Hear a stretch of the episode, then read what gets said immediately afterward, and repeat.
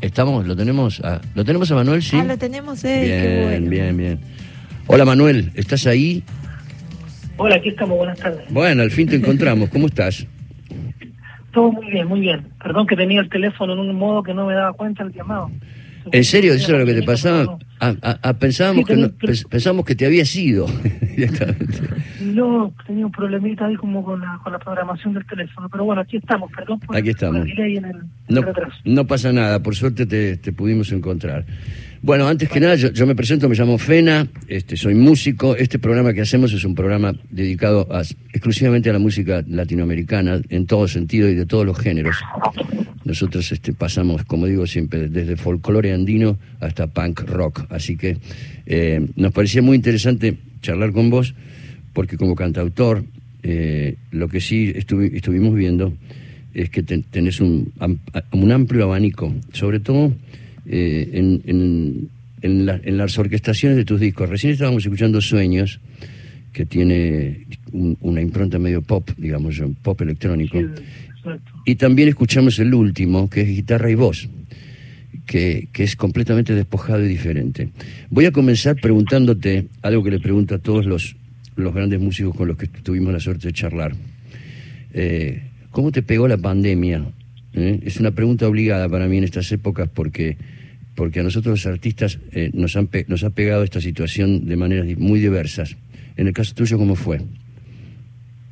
Bueno, me dio la, la oportunidad de poder, por un lado, detenerme un, un poquitito a, a estar aquí en, en el rancho, ¿no? Detenerse un poco en la familia, también en, en, el, en el tiempo y en el espacio, porque uno está en permanente movimiento, en esta romería constante que es el hecho de, de comunicar, difundir, eh, relacionarse por tanto a, público y a espacio y generar puentes muchas veces también interfronteras, ¿no? O extramuros.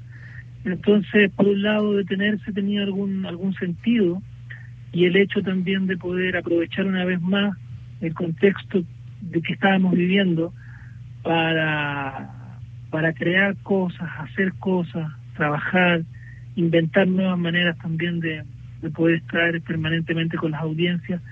Pero lo más complejo en el sentido, por lo menos, que nosotros los artistas chilenos nos, nos, nos, nos movió también junto con la pandemia, lo, lo, lo, más tal vez eh, difícil fue el hecho de que recibimos una especie de castigo directamente del, del gobierno porque acabamos de estar todos implicados en, en los estallidos, en el estallido social que ha movido a Chile hacia una nueva perspectiva como mirada país, a una a una revisión ¿no? de nuestra propia cultura, a una, a una, a una mirada nueva eh, en torno a lo que somos como sociedad, por tanto también lo que somos como, como política, como Estado, etcétera, desde la, desde lo institucional. Entonces, eh, finalmente vimos por ahí una especie de, de mano dura y generó que no tuviésemos espacios donde trabajar ni oportunidades tampoco a medida que se fueron abriendo ciertas cosas y ciertos espacios como, como centros comerciales, por ejemplo,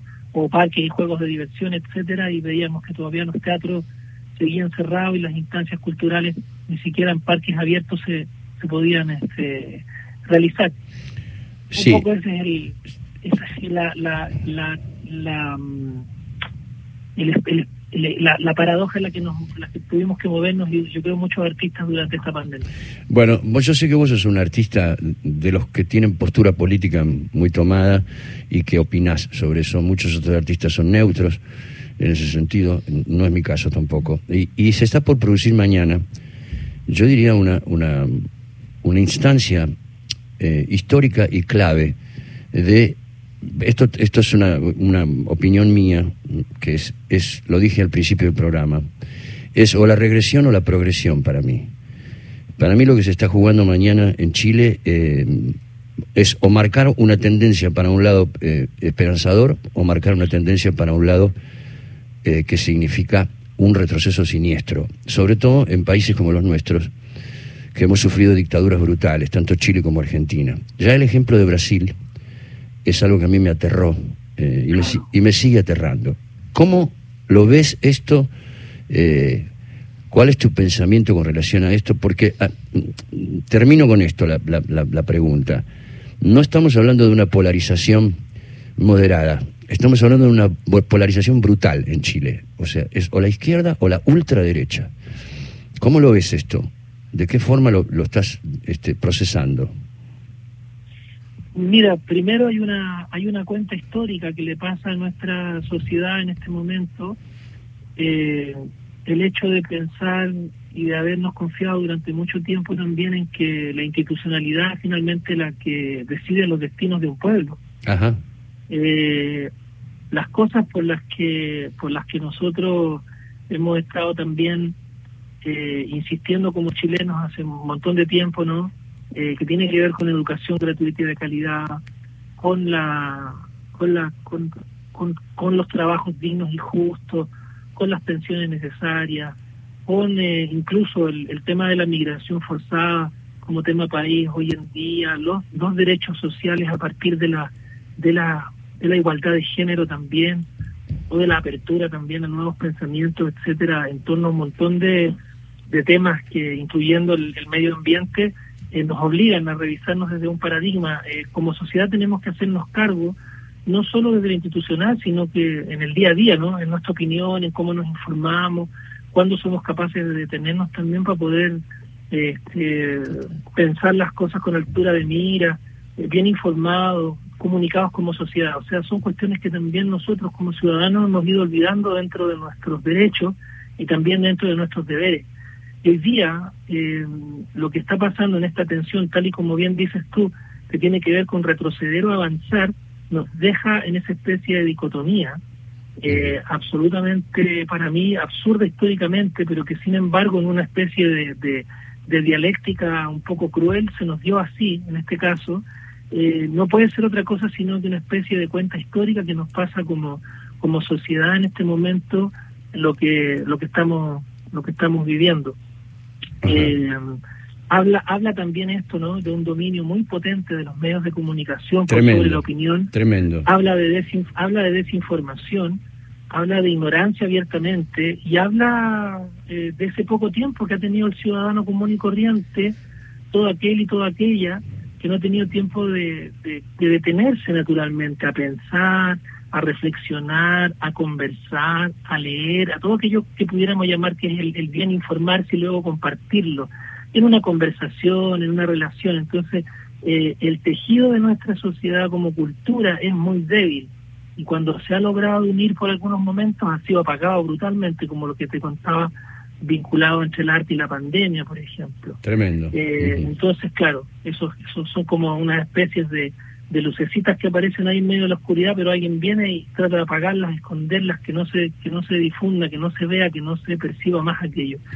Y esta cuenta histórica, ojalá, bueno, logramos, logremos resolverla de la mejor manera posible. Mañana son las elecciones, hay, hay mucha tensión, pero bueno, dentro de algunas cosas que yo te cuento también hay algunos inexplicables misterios de cómo sucedió. Te voy a, te voy a, te voy a pedir, en, te voy a pedir en, un, en unos minutitos, te voy a pedir que nos, que nos aguantes porque eh, viene el, informativo, pero yo quiero, yo quiero que sigamos charlando y quiero leerte algo que tal vez ya lo, ya lo leíste, pero es una especie de, manifiesto, de, de, breve manifiesto que escribieron Peter Gabriel y Sting a propósito de las elecciones de mañana en Chile y que, lo, y que charlemos un poco más sobre esto que nos va a iluminar a todos, sobre todo viniendo de un artista como vos, que como dije tiene gran postura política y que hace falta muchas veces contrarrestar toda esa, esa maraña de desinformación, de noticias falsas y de, de cosas tendenciosas que vienen desde, desde, los conglomerados de medios. Así que te voy a pedir este, que nos aguantes unos minutitos y cuando termine cuando termine dale cuando termine el informativo retomamos la charla con Manuel García, este cantautor chileno, este, que a nosotros nos ha gustado tanto su obra y nos interesa también su pensamiento. En un ratito volvemos a estar con él. Vamos al informe. El fuego es condición. Bueno, ahí estamos. Vamos a retomar la comunicación con Manuel García. Manuel, ¿estás ahí todavía? ¿O el teléfono te... Ah, aquí estamos, por supuesto. Menos mal que no tocaste ningún botón del teléfono. quiero, quiero leerte esto que había dicho antes de, que vinieran las noticias. Eh, que escribieron Peter Gabriel Sting. Dice, hemos apoyado los derechos humanos del pueblo de Chile durante décadas y su campaña para que haya justicia y que los responsables de la desaparición de miles de compatriotas durante los oscuros días de la dictadura de Pinochet rindan cuentas. Nos preocupa sobremanera que los logros tangibles conseguidos desde la restauración de la democracia hace más de 30 años puedan perderse al elegir a un partidario y apologista declarado de los abusos del antiguo y brutal dictador. Instamos a todos los chilenos de edad y especialmente a los jóvenes a salir a votar y a votar por la esperanza y por un futuro en el que los derechos humanos ocupen un lugar destacado en una nueva constitución. Entendemos los temores que llevan a la elección de muchos líderes populistas, pero les preguntamos si esos líderes han dado realmente a sus países lo que ustedes sueñan para Chile. No sabemos lo que tenemos hasta que lo perdemos. Firmado Peter Gabriel y Sting. ¿Qué opinas de esto?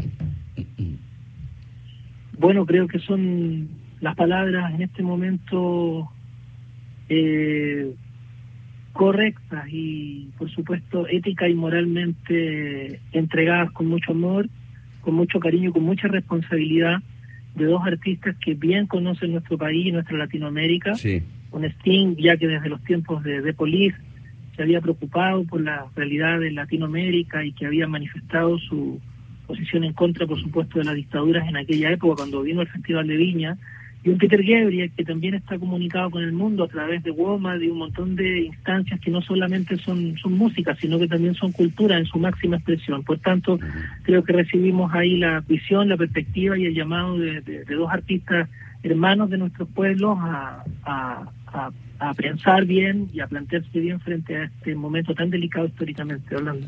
Esperemos que, que, que esta esa última frase es interesante, ¿no? Hay que pensar eh, que no, no, no, sabemos lo que tenemos hasta que lo perdemos. Te voy a, a, dejar, le voy a dejar a Alicia, mi compañera, Alicia Beltrami, que está acá conmigo, para que te, te pregunte ella algunas cosas. Alicia. Gracias, hola Manuel, hola Manuel. Eh, Alicia, buenas tardes, hola. Hola, hola tenés ahí, por todo lo que dijiste y también con tu música, eh, una comparación, veníamos hablando antes con Fena sobre cómo te comparaban insistentemente con Silvio Rodríguez eh, desde la salida de tu primer disco, que después salieron otros discos con otro estilo, pero que en tu último disco más despojado de guitarra y voz aparece de nuevo algo ahí muy parecido.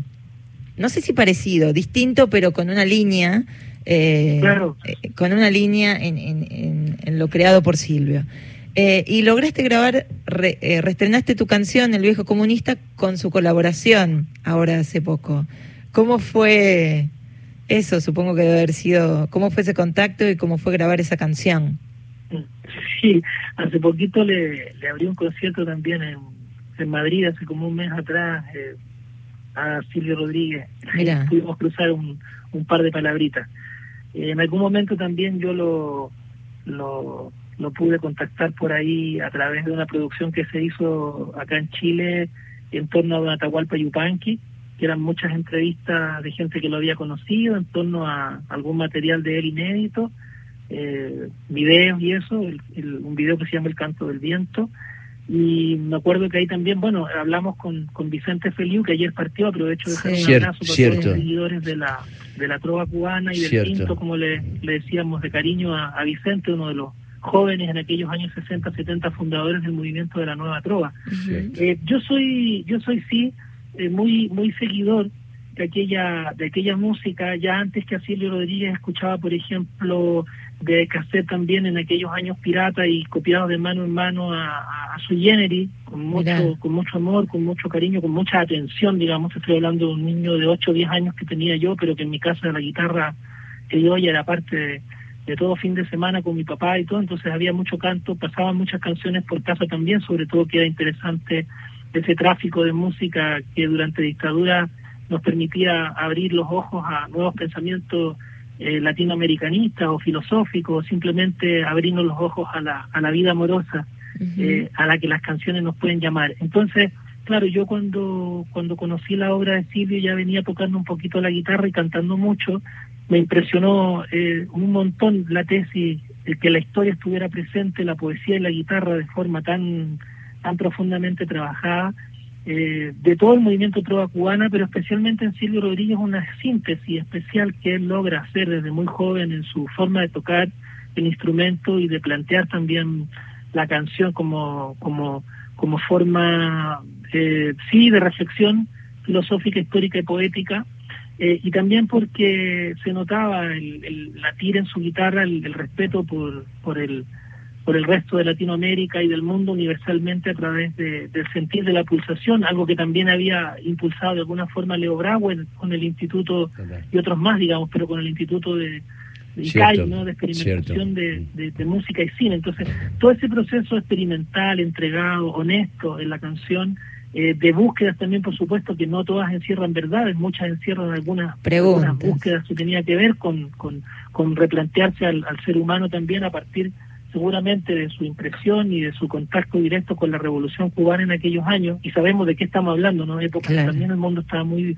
muy muy radicalmente metido en las ideologías y que muchos jóvenes también creían defenderlas desde el punto de vista eh, estéticos en, en la filosofía de su trabajo en la guitarra etcétera, y por un montón de razones, porque me quedó cómodo también siempre cantarlo, me, me, me, ha resultado muy natural, es que yo soy muy estudioso del trabajo de Silvio Rodríguez, pero más allá de eso, digamos, de lo que él también convoca como artista, en torno a todo esto que estamos hablando hoy, en día, incluyendo aquella, aquella perspectiva ética y, moral de cómo se plantea el artista frente a su público, frente al mundo y frente a su, a su trabajo.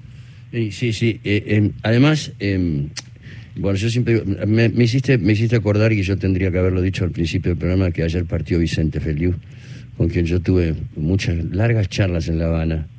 Este, eh, largas, ah. la, largas charlas en su casa en La Habana y que, y que realmente era un tipo maravilloso, un tipo maravilloso. Ayer me sorprendió mucho la noticia. Claro, este, claro, claro, claro. Es una idea de artista también, ¿no? De que, qué tipo de artista uno quiere ser. Y e, esa conexión también la tenés con Atahualpa, ¿no? Atahualpa, Eso, Violeta es... Parra, digamos, es esa línea, ese concepto de, de lo que canta, lo que dice un artista, ¿no? Eso es lo que quería, claro, hacer, quería charlar, sí, sobre Atahualpa. Y, y Ata sí, sí, sí. Atahualpa lo hiciste... Escucho, eh, de Atahualpa hiciste un documental, estuviste en la producción de un documental sobre, sobre él.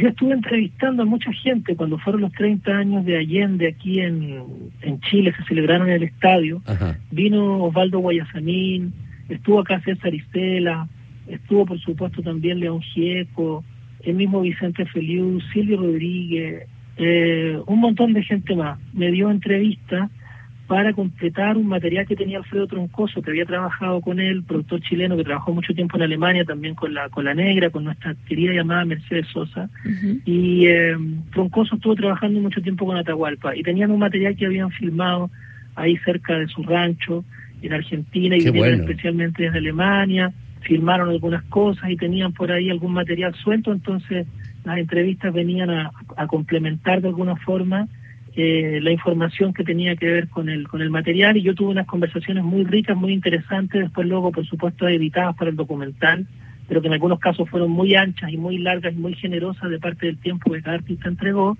para eh, referirse por supuesto contar desde cosas inspiraciones hasta anécdotas con, con Donata Qué bueno. eh, el espíritu más alto también que tenemos de la guitarra y el canto latinoamericano genial ¿cómo, ¿cómo se llama el documental Manuel? El canto del viento. El canto del viento. Como el, como el, creo que así se, creo que se llamó distinto en Argentina que en Chile. Había una edición limitada en Chile. No sé si en Argentina creo que por ahí en algunos kiosquitos por ahí apareció también. Eh, Vamos no sé a rastrearlo. Si de derecho o algo fue una edición limitada, pero por ahí está ese documental y dirigido por Troncoso. Es, claro. Sí, es el no es, no es su dirección, digamos, pero es su producción, es su producción. Vos sabés que hace, hace bueno, durante, durante, durante el año tuvimos también mm, maravillosos amigos y colegas músicos para charlar, como en este caso con vos. Y cuando hablamos con Pedro Aznar, eh, y te mencionamos por ese disco que hicieron juntos, que es hermoso, eh, ahí Pedro nos contó cómo había sido desde su lugar el encuentro con vos, el encuentro artístico y personal con vos. Así que me gustaría que me lo cuentes vos ahora. ¿Cómo fue ese encuentro con Pedro? bueno, estaba, estaba muy, muy, muy, muy, muy, copado, muy copado lo dijo, ¿eh? lo dijo muy copado. No, es, mi, claro, es, es mi hermano, dijo. Así. eh, a mí me da risa porque yo tengo esa esa especie de dualidad al, al sentir y percibir a Pedro Aznar cada vez más cerca de mi vida cada vez más también como, como un amigo y con alguien con quien puedo compartir un vino, una conversación, un libro, una película. Porque por otro lado, para mí siempre es ese, ese gigante que va creciendo, tan enorme como la cordillera de los Andes en función de su talento, de su genio, de su figura y de su historia musical. Eh, yo creo que lo he dicho antes por ahí, eh, muchas veces, no una vez, muchas veces pagué mi entrada para venir a ver a, Pedro Aznar eh, cantar y hacer sus conciertos y de aprender muchísimo de lo que él hacía. Después luego tras bambalinas cuando pude abrir algunos conciertos para él también en Chile y así con la generosidad muy linda de su equipo con quien pudimos viajar y recorrer, yo hice, comencé a hacer mi carrera más profesional, o sea, fue con el equipo de la gente de allá, del otro lado de la cordillera, liderado por Pedro Aznar, con quien yo aprendí a trabajar profesionalmente, cómo se monta un escenario, cómo se hace un espectáculo, cómo se maneja uno como un representante, mil cosas técnicas y prácticas, aparte del disfrute enorme de haber escuchado en cada concierto con la mayor atención eh, y de aprender esa rigurosidad del trabajo que te lleva a tratar de entregar lo mejor de ti en un escenario, todo aquello, digamos, que, que conduce señoramente nuestro, nuestro Pedro Aznar. Entonces, a veces estoy cantando con él en un escenario y se me separa el mundo y lo veo y digo, oh, ahí está mi ídolo cantando, increíble, estoy a un metro de distancia. y otras veces estoy ahí como, no, esta Pedro se la digo, porque si no se la digo hoy día como amigo, entonces vamos a seguir con esto para adelante en la gira y se va a atascar la gente, el equipo, no sé qué, y así que... Es muy lindo, es muy lindo el disco, muy lindo el disco. Muchas gracias. Y, y tratándose de Pedro, a quien yo conozco hace muchísimos años, tratándose de Pedro, haber elegido Pedro a otro músico es porque el otro músico tiene la estatura musical que él considera que debe tener, porque es un tipo tan exigente. Exigente, total. Este, yo, yo digo, Pedro es el más grande ejecutante de instrumentos que yo conocí en mi vida, porque agarra, eh, yo, yo, una vez le hice un chiste que se cagó mucho de risa. Vos agarrás una sandía y la haces sonar como un arpa, le dije. ¿entendés? Es así, directamente. Es que es así, es una cosa de loco. Entonces, esa es la frase. Esa es la frase. Agarras una sandía y se suena como un arpa, ¿viste? Bueno, eh, Manuel, un placer haber hablado con vos. La verdad que eh, quiero, quiero cerrar contándole a la gente que el show eh, va a ser un show el 12 de marzo. En, ¿eh? Café Berlín. Dos días después de mi cumpleaños, en el Café Berlín, que acaba de inaugurar el, mítico Café Berlín de Madrid, al que todos fuimos cuando. yo creo que vivía en el Café Berlín más que en mi casa cuando me fui a vivir a Madrid. Este, así que aquí está.